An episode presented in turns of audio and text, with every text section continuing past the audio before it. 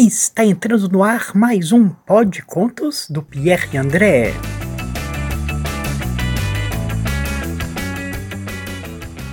E a história que você vai ouvir agora é Olhos do Coração, de Cristina Luna.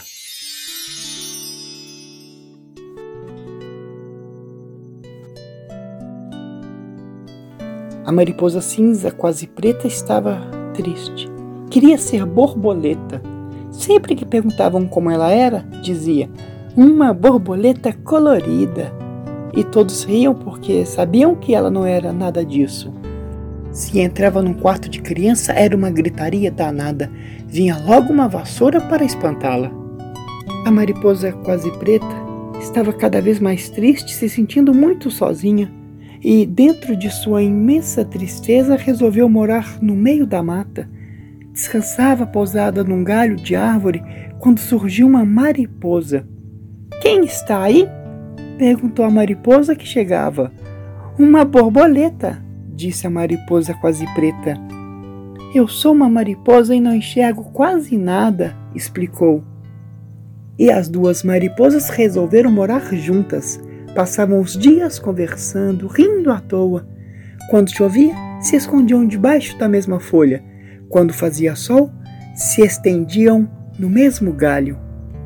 Numa manhã muito azul, quando conversavam, conversa gostosa de se jogar fora, a mariposa cinza quase preta, que queria ser borboleta, disse: Mariposa quase cega, vou contar um segredo. Eu não sou borboleta, sou mariposa. Mas por que disse que era borboleta? perguntou a mariposa quase cega. Porque queria ser bonita? respondeu baixinho. E você é feia? perguntou a mariposa quase cega. Sou sim, sou cinza, quase preta. E você que enxerga bem, me diga como sou. Ah, você é cinza, quase preta, mas é linda. Foi então que a mariposa quase cega contou. É porque você me vê com seu coração já conheci borboletas coloridas muito feias. Eu conheço uma mariposa cinza quase preta muito bonita. As duas se abraçaram com os braços e se olharam com o coração. Vamos sair dessa mata e voar pelo mundo? Você me conta o que vê com seus olhos e eu conto o que vejo com meu coração, disse de repente a mariposa quase cega. E foram tão longe que se tornaram dois pontinhos no céu depois, um pontinho apenas, e logo não se via mais nada.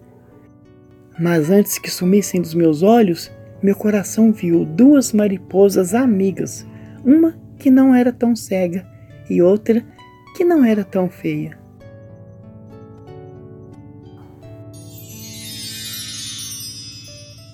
E essa história entrou pela porta da sala e saiu pela janela. Se você gostou, aguarde a próxima quem sabe, mais bela.